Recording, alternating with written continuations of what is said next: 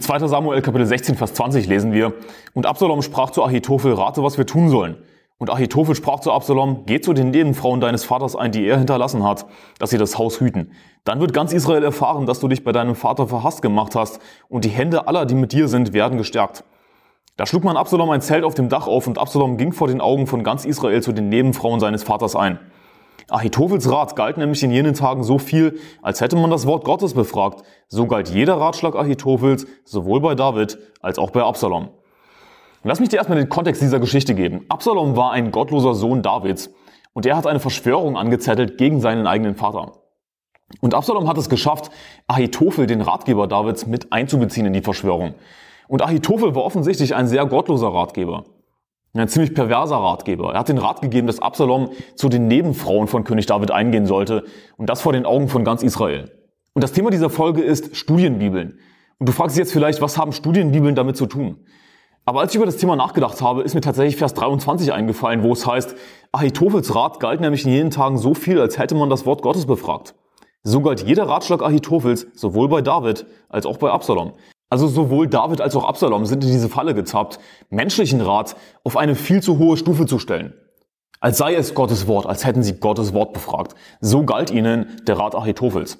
Das ist natürlich extrem gefährlich, wie wir hier in dieser Geschichte lesen, können die Folgen extrem gefährlich sein. Denn es ist Menschenwort, nicht Gottes Wort, was ein Mensch dir rät. Das, was man in einer Studienbibel liest, in den Kommentaren, ist nicht Gottes Wort. Überraschung. Aber so viele Christen heutzutage verlassen sich einfach auf ihre Studienbibel. Sie lesen einen Vers, oh, was ist die Erklärung? Schaue ich in meinem Kommentar nach, schaue ich in der Studienbibel nach. Und sie verlassen sich einfach darauf. Und das ist extrem gefährlich. Ich meine, Studienbibeln sind voll von Irrlehre. Studienbibeln werden in der Regel von irgendwelchen Irrlehrern geschrieben. Von irgendeinem Ahitophel. Wir sollten niemals menschlichen Rat auf ein so hohes Podest stellen, wie das hier bei David und Absalom der Fall war sondern wir sollen alles prüfen, das Gute behalten, sagt die Bibel. Aber wenn wir etwas für schon fast Gottes Wort halten, wenn das so einen hohen Stellenwert für uns hat, dann prüfen wir das nicht wirklich, oder? Ich meine, Gottes Wort ist Gottes Wort. Wir glauben das. Es ist Gottes Wort. Es ist richtig. Sollen wir so mit menschlichem Rat umgehen? Auf keinen Fall. Wir sollen alles prüfen, das Gute behalten, sagt die Bibel. Und wir finden ein Beispiel dafür in Apostelgeschichte 17 ab Vers 10. Da heißt es, die Brüder aber schickten sogleich während der Nacht Paulus und Silas nach Beröa wo sie sich nach ihrer Ankunft in, der, in die Synagoge der Juden begaben. Diese aber waren edler gesinnt als die in Thessalonich und nahmen das Wort mit aller Bereitwilligkeit auf und sie forschten täglich in der Schrift, ob es sich so verhalte. Es wurden deshalb viele von ihnen gläubig, auch nicht wenige der angesehenen griechischen Frauen und Männer. Also die Juden in Beröa, die waren edel gesinnt, sagt die Bibel. Gott lobt diese Leute. Denn zum einen nahmen sie das Wort mit aller Bereitwilligkeit auf. Also sie hatten die Einstellung, das sind Männer Gottes, die hier kommen, Paulus und Silas. Das sind Männer Gottes, wir sollten lieber auf sie hören. Und das ist übrigens auch die Haltung, die du gegenüber deinem Pastor haben solltest. Er ist der Mann Gottes, das, was er heute predigt, das Wort will ich mit Bereitwilligkeit aufnehmen. Und auch wenn er vielleicht Vorentrückung lehrt, ja, was natürlich eine falsche Lehre ist, hey, er ist trotzdem der Mann Gottes, er ist trotzdem Pastor und du solltest grundsätzlich die Haltung haben, ich will was lernen, ich will mich unterordnen. Ich meine, die Bibel sagt ungefähr, dass wir unseren Führern gehorchen sollen, dass wir uns ihnen fügen sollen. Hey, das ist Gottes Wille, ja. Dass wir unseren Pastor mit Respekt behandeln, dass wir uns unterordnen, dass wir ein bereitwilliges Herz haben, dass wir das Wort mit Bereitwilligkeit aufnehmen.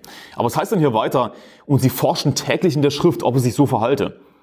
Wir sollten natürlich zum einen nicht den Fehler begehen, dass wir Menschenwort auf die Stufe von Gottes Wort stellen und einfach gar nicht hinterfragen. Auf der anderen Seite sollen wir aber auch nicht rebellisch sein.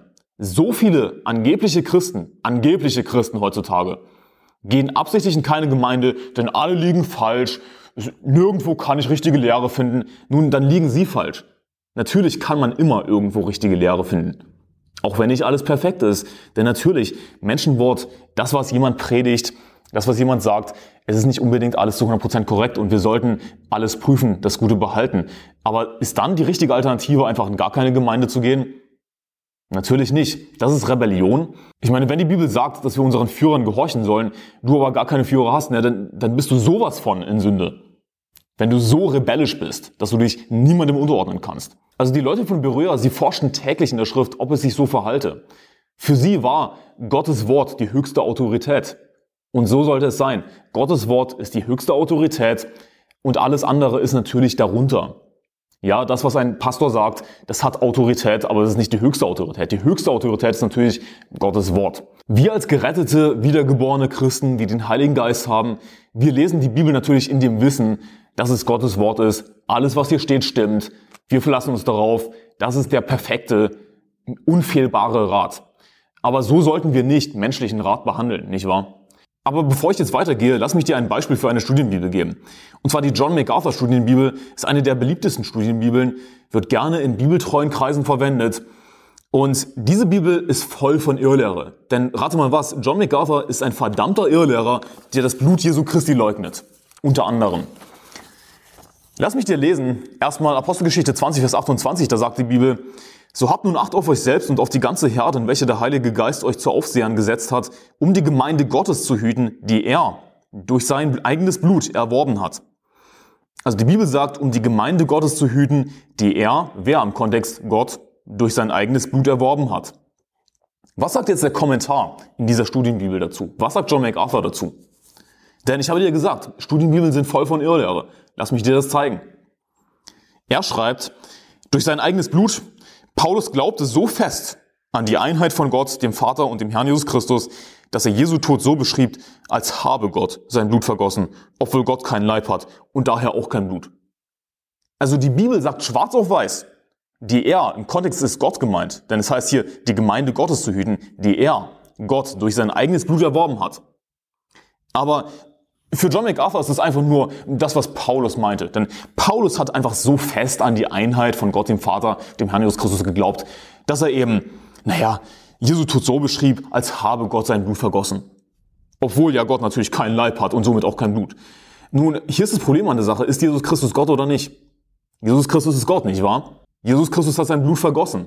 Also wer hat sein Blut vergossen? Gott hat sein Blut vergossen. Ich meine, die Bibel sagt, dass Gott im Fleisch geoffenbart wurde. Gott wurde im Fleisch geoffenbart, Jesus Christus. Der Mensch Jesus Christus ist Gott. Er ist zu 100% Gott und zu 100% Mensch. Denn von wem wurde er gezeugt? Vom Heiligen Geist. Also alles an Jesus Christus ist göttlich. Er ist zu 100% Gott, zu 100% Mensch. Jesus Christus hat sein Blut vergossen und sein Blut brauchen wir, um erlöst zu werden. Und dieser Vers ist so eindeutig. Und John MacArthur weiß, was die Wahrheit ist. John MacArthur weiß, dass es Gottes Blut ist, das Jesus Christus vergossen hat. Aber er lehnt das ab. Denn er schreibt, dass er Jesu Tod, also dass Paulus Jesu Tod so beschrieb, als habe Gott sein Blut vergossen. Also er erkennt das an. John MacArthur erkennt es an, dass es hier um Gottes Blut geht. Er gibt das zu, unterschwellig. Aber er negiert das einfach und sagt einfach, stimmt nicht. Das ist einfach nur was, was Paulus meinte, aber es stimmt nicht. Und das, was er hier lehrt, ist derartige Irrlehre. Ich meine, er lehnt das Blut Jesu Christi ab. Er lehnt ab, dass es das Blut Gottes ist. Das Blut Gottes, das uns rettet. Spielt es einfach herunter, lästert Jesu Blut, lästert Jesu Tat am Kreuz, dass er sein Blut vergossen hat. Und Jesus Christus musste sein Blut vergießen, damit wir gerettet werden können, wie ich dir dann gleich zeige. Und er macht diese bizarre Aussage, obwohl Gott keinen Leib hat und daher auch kein Blut. Im Grunde genommen leugnet er damit die Gottheit Jesu Christi. Dann kannst du sagen, ja, aber John MacArthur glaubt doch an die Gottheit Jesu Christi. Er schreibt doch über die Gottheit Jesu Christi. Ja, schreibt an anderer Stelle, richtig. Hast du recht. Aber so sind Irrlehrer. Sie sagen mal das eine, mal das andere. Sie sagen mal was Richtiges, meinen damit aber was Falsches. Sie gehen immer hin und her. Sie sind nie fest. Sie bleiben nie bei einer klaren Lehre. So sind Irrlehrer. Überraschung. Und das, was er hier schreibt, ist auch ein Angriff auf die Gottheit Jesu Christi. Denn er sagt im Grunde genommen damit, dass Jesus Christus einfach nur menschlich war, nicht göttlich. Das, ist, was er damit sagt. Denn ansonsten würde er anerkennen, dass Jesus Christi Blut Gottes Blut ist. Aber das negiert er hier völlig, das lehnt er völlig ab. Jesus Christus ist zu 100% Mensch, zu 100% Gott. Es ist das Blut Gottes. Die Bibel sagt, dass Gott im Fleisch geoffenbart wurde also hat Gott, Jesus Christus konkret, der Sohn, einen Leib? Ja, er wurde vom Heiligen Geist gezeugt. Aber lass mich dir den Vers zeigen, Kolosser 1, Vers 14, wo wir eindeutig lesen, dass wir Jesu Christi Blut brauchen, Gottes Blut somit brauchen, um gerettet zu werden. Die Bibel sagt in Kolosser 1, Vers 14, indem wir die Erlösung haben durch sein Blut, die Vergebung der Sünden. Wir haben die Erlösung durch sein Blut. Brauchen wir Jesu Blut, um gerettet zu werden? Ja. Aber was schreibt er jetzt dazu, John MacArthur? Dieser Ausdruck durch sein Blut beschränkt sich nicht auf die Blutflüssigkeit. Als habe das Blut von einer chemischen, von seiner chemischen Zusammensetzung her errettende Eigenschaften. Also er schreibt einfach, dieser Ausdruck Blut beschränkt sich nicht auf die Blutflüssigkeit. So, als habe das Blut von seiner chemischen Zusammensetzung her errettende Eigenschaften. Fahr zur Hölle, John MacArthur. Das, was ich dazu sagen kann. Was für eine Irrlehre. Er lästert Jesu Christi Blut, spielt es herunter, als sei es einfach nur menschliches Blut. Aber die Bibel sagt, dass es Gottes Blut ist. Die er durch sein eigenes Blut erworben hat, wie wir gelesen haben in Apostelgeschichte 20, Vers 28. Und er macht sich buchstäblich lustig darüber, über Jesu Christi Blut. Als habe das Blut von seiner chemischen Zusammensetzung her errettende Eigenschaften, sondern es ist ein Ausdruck, der auf das gesamte Erlösungswert Christi als Opfer für Sünde hinweist. Das ist eine häufig genutzte Metonymie, eine Begriffsvertauschung im NT und so weiter. Er behauptet, dass das Wort Blut einfach nur symbolisch gebraucht wird für einfach den Tod Jesu Christi. Für sein Erlösungswerk allgemein. Und dass das Blut ist nicht so wichtig. Ja, denn, denn er sagt, dieser Ausdruck, also durch sein Blut, beschränkt sich nicht auf die Blutflüssigkeit. Doch es geht hier um die Blutflüssigkeit. Es geht um das buchstäbliche Blut, das Jesus vergossen hat. Denn wir brauchen Jesu Christi Blut, um gerettet zu werden. Die Bibel sagt in 3. Mose 17, Vers 11, denn das Leben des Fleisches ist im Blut und ich habe es euch auf den Altar gegeben, um Sühnung zu erwirken für eure Seelen. Denn das Blut ist es, das Sühnung erwirkt für die Seele. Aber dann lesen wir im Neuen Testament in Hebräer 10, Vers 4, denn unmöglich kann das Blut von Stieren und Böcken Sünden hinwegnehmen. Also scheint mir so, John MacArthur, als bräuchten wir doch ein bestimmtes, ein besonderes Blut, das nicht irgendein Blut ist, sondern wir brauchen das Blut Jesu Christi, um gerettet zu werden. Wir brauchen Gottes Blut, um gerettet zu werden. Aber er lehnt das ab und er macht sich lustig über Jesu Christi Blut. Und rate mal was, er ist nicht gerettet, sondern er wird zur Hölle fahren. Und du denkst dir vielleicht, ja, lasst uns beten für John MacArthur. Weißt du, ich, ich werde für John MacArthur beten. Ich werde dafür beten, dass Gott ihm jeden einzelnen Zahn schmerzvoll ausreißt. Jedem einzelnen Zahn schmerzvoll ausbricht. Dafür werde ich beten heute Abend. Wie, wie kannst du sowas sagen? Nun, weißt du, das ist biblisch. Die Bibel spricht davon in den Psalmen, brich ihnen die Zähne aus, so ungefähr. Das, wofür ich beten werde. Dass Gott ihm alle seine Zähne ausbricht und ihn zur Hölle fahren lässt. John MacArthur weiß, was die Bibel sagt. Er gibt zu, dass es sich bei Jesu Blut um Gottes Blut handelt. Er gibt das zu in seinem Kommentar zur Apostelgeschichte 20, Vers 28. Aber für ihn ist einfach so, ja, ja, Paulus glaubte einfach so fest. Das ist einfach nur, was Paulus sagte. Er glaubte so fest an die Einheit von Gott, dem Vater und Herrn Jesus Christus, dass er Jesu Tod so beschrieb, als habe Gott sein Blut vergossen. Also er erkennt das an, dass die Bibel sagt, dass es sich um Gottes Blut handelt. Aber er lehnt es ganz einfach ab. Er lehnt Jesu Christi Blut ab, er lehnt Gottes Blut ab. Denn Jesu Blut ist Gottes Blut und es ist besonderes Blut, weil es das einzige Blut ist, das uns rettet. Wir brauchen das Blut, denn ohne Blutvergießen geschieht keine Vergebung, sagt die Bibel. Jemand musste sein Blut vergießen, aber das Blut von Stieren und Böcken hat nicht ausgereicht, sondern wir brauchen Jesu Blut. John MacArthur ist ein verfluchter Irrlehrer. Er wird zur Hölle fahren und ich hoffe, dass er bald möglichst stirbt und ich werde dafür beten.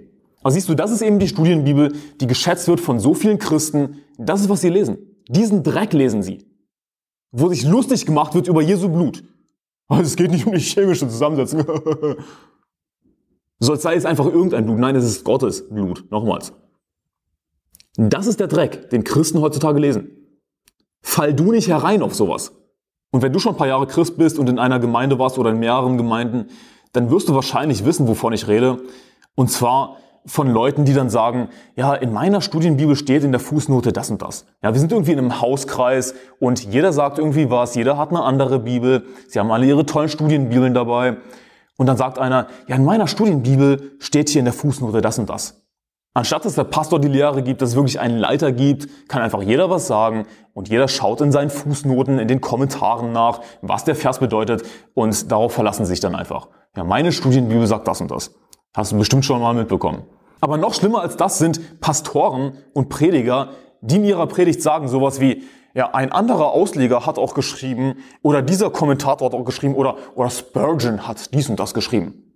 Und ich denke mir so, warte mal, du bist gerade der Ausleger. Lege du mir doch die Bibel aus und zitiere nicht einfach, was irgendein anderer Ausleger geschrieben hat. Was soll das überhaupt sein? Ein Ausleger. So ein komisches Wort. Sei du doch der Ausleger. Lege du mir doch die Bibel aus. Denn ein Pastor, ja, oder auch ein anderer Prediger, der ist der von Gott eingesetzte Kommentator. Das ist der Kommentar, den Gott will. Die Predigt seines Wortes. Aber was machen so viele Prediger heutzutage? Sie zitieren buchstäblich irgendwelche Kommentare. Sie zitieren buchstäblich irgendetwas aus ihrer Studienbibel. Das ist, was sie machen. Also falls du dich jemals gefragt hast, wie liberale Prediger heutzutage ihre Predigten vorbereiten, das ist, was sie machen. Sie lesen ihre Studienbibel. Sie lesen irgendwelche Kommentare. Und einige gehen so weit, einfach einen Kommentar zu zitieren in ihrer Predigt. Obwohl sie eigentlich die Ausleger sein sollen. Sie sollen, sie müssen die Bibel gelesen haben. Die Bibel, nicht eine Studienbibel, sondern einfach nur Gottes Wort. Sie müssen es auslegen können. Aber so oft können sie das gar nicht. Und sie zitieren einfach irgendwelche Ausleger. Ein Ausleger hat gesagt. Das ist, das ist tragisch. Das ist ein wirkliches Armutszeugnis. Aber wozu führt es das Ganze? Worauf will ich hinaus? Das große Problem ist, dass du als jemand, der eine Studienbibel liest, nicht nur einen Kommentar in der Kirche in Form einer Predigt, sondern auch zu Hause, wenn du eigentlich einfach nur Bibel lesen solltest. Du hast keine Zeit, wo einfach nur du, das Wort und der Heilige Geist Gemeinschaft haben und sonst niemand. Sondern du schaltest durch deine Studienbibel eben immer eine vierte Partei mit ein. Eine vierte menschliche Partei. Eigentlich sollte es bei deiner Bibellese nur drei Personen geben. Du, das Wort und der Heilige Geist. Und du liest einfach Gottes Wort, vertraust auf den Heiligen Geist, der dich in alle Wahrheit leiten wird. Du brauchst als Christ unbedingt die Zeit, wo du einfach nur Bibel liest. Kommentare sind nicht an und für sich falsch. Aber siehst du, du bekommst deinen Kommentar eben in der Kirche, in der Gemeinde. Durch deinen Pastor bekommst du deinen Kommentar. Wenn du Bibel liest, dann solltest du Bibel lesen. Du, das Wort, der Heilige Geist, einfach nur ihr drei, ohne dass du eine vierte Partei mit einschaltest. Johannes Kapitel 14, Vers 25 sagt, dies habe ich zu euch gesprochen, während ich noch bei euch bin. Der Beistand aber, der Heilige Geist, den der Vater senden wird in meinem Namen, der wird euch an alles lehren und euch an alles erinnern, was ich euch gesagt habe.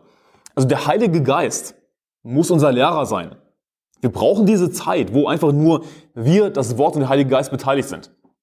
Der Heilige Geist wird uns alles lehren, uns an alles erinnern, was Jesus uns gesagt hat. Denn Jesus Christus ist das Wort. Und wir müssen dem Heiligen Geist Raum geben, Zeit einräumen, dass er uns das Wort lehrt.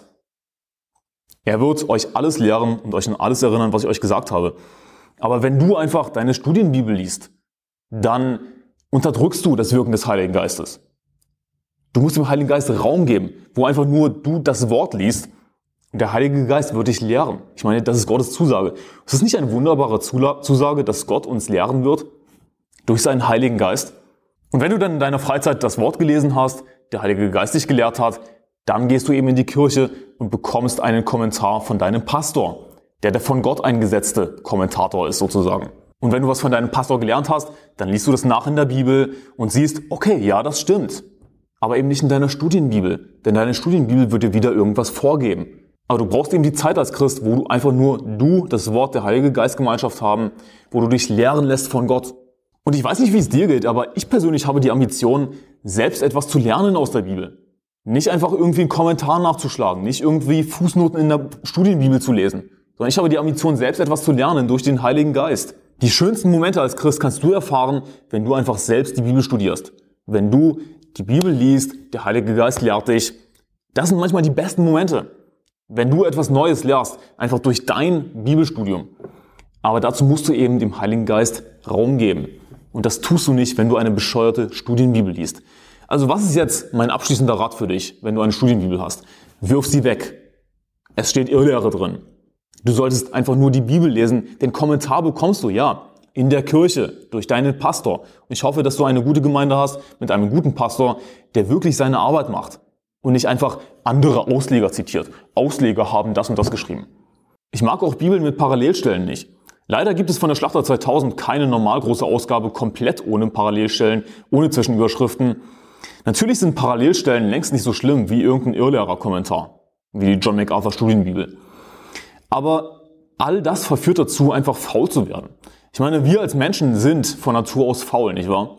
Wir neigen dazu, in unserem Fleisch den Weg des geringsten Widerstands zu gehen. Also wenn ich in meiner Schlachter 2000 irgendwelche Parallelstellen sehe, dann gehen meine Augen eben automatisch zu diesen Parallelstellen.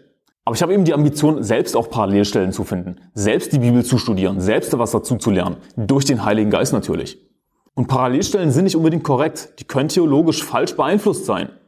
Wo jemand einen Vers falsch ausgelegt hat und den dann als Parallelstelle anführt, wobei es gar keine Parallelstelle ist. Das Beste ist einfach eine Bibel, einfach Gottes Wort, ohne irgendwas, ohne irgendwelche Zusätze. Also wirf deine Studienbibel weg. Was du brauchst ist die Bibel, einfach nur Gottes Wort. Denk ja nicht irgendwie Antworten auf schwierige Verse zu finden in Studienbibeln. So nach dem Motto, ja, was kann das bedeuten? Ah, das ist der Kommentar, zack, fertig. Damit stellst du menschlichen Rat auf ein viel zu hohes Level, auf eine viel zu hohe Stufe. Das ist gefährlich. Das ist von irgendeinem Achitophel geschrieben, von einem falschen Ratgeber, von irgendeinem Irrlehrer. Halte dich fern davon.